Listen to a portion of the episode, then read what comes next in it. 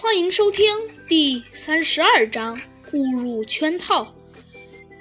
呃，对的，对呀，等等一下，你们要这要干嘛呀？啊，什么意思呀？呃，你们别别过来，好吧？哎，没关系嘛，只是钻个洞而已。呃，不要。但是啊，经过一番打闹之后，小江最终还是同意了让他钻洞的这个请求。呃，等你钻进去以后，先看看有没有梯子之类的，有的话，通过这个洞给我们送上来，明白了吗？明白。小江点了点头，干脆地说道：“去吧。”猴子警长说道。小江便小心翼翼地趴了下来，然后爬进了屋子内。进来啦！小江轻轻地对着洞口说了一句。猴子警长又说道：“很好，看看有梯子吗？”小江立马站了起来，站颠站起脚，鬼鬼祟祟地走向屋子的中间。屋子里很干净，不过里面有两张木床、两张大桌子和两把椅子和一个煤气灶、呃厨具等。小江刚要细看，忽然感觉有什么东西抵住了他的后背，是手枪。小小江刚要逃，却听见有人轻轻地说道：“别轻举妄动，小江同志。”哎，怎么还没出来？弗兰熊坐在旁边的大石头上打了个哈欠。弗兰熊，我们觉得我应该进去看看。猴子警长也坐在另外一块大石头上，有些严肃地说道：“哎，那你自己进去呗。”弗兰熊白了他一眼。猴子警长不安地望了望洞口。哎，不过这个洞口说实在的，实在是太小了。弗兰熊听了，高兴地说道：“嘿嘿，猴子警长，这次就该本天才出马了吧？”说完，他撸起衣袖和裤腿，掏出了一大堆工具，开始了叮叮当当的研究。过了几分钟，他终于把工具收好，向猴子警长伸出了他的机械手。“呃，干嘛？”猴子警长一脸疑惑。弗兰熊用另一只手指了指，说道。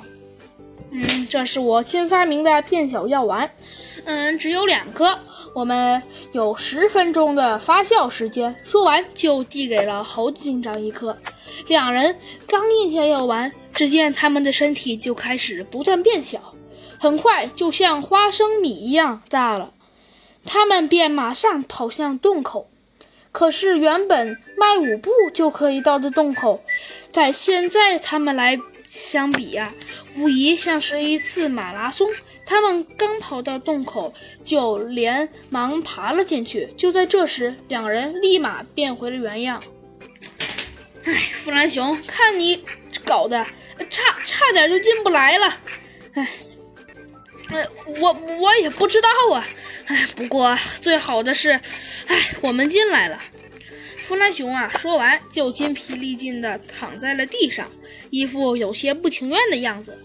但猴子警长却并没有休息，他警惕地观察了周围，没有发现小江的踪迹。猴子警长疑惑地自言自语道：“奇怪，小江跑到哪儿去了？”他刚说完，就立马看见在一把椅子旁有一个小铁笼，里面居然关着的是小江。小江在那里。猴子警长大吃了一惊，弗兰熊随着猴子警长的声音也看了过去，顿时脸色也是大变，连忙跑了过去。可是，正当他们跑到小江面前的时候，小江突然喊道：“别，别过来！”但是已经晚了。只见不知道从哪里，砰的一声冒出了一个大铁笼，直接罩住了他们两个人。呃，怎怎么回事？两人连忙啊抓住铁笼想出去，忽然他们背后传来了一阵骚动，接着缓缓的背后也传来了鼓掌声和说话声。哎，猴子警长和弗兰熊二位最近过得怎么样啊？他们猛地一回头，发现后面有两只老鹰缓缓走了过来，他们一只高大一点。他的发型张狂极了，像一个巨大的漩涡形，戴着金色的项链。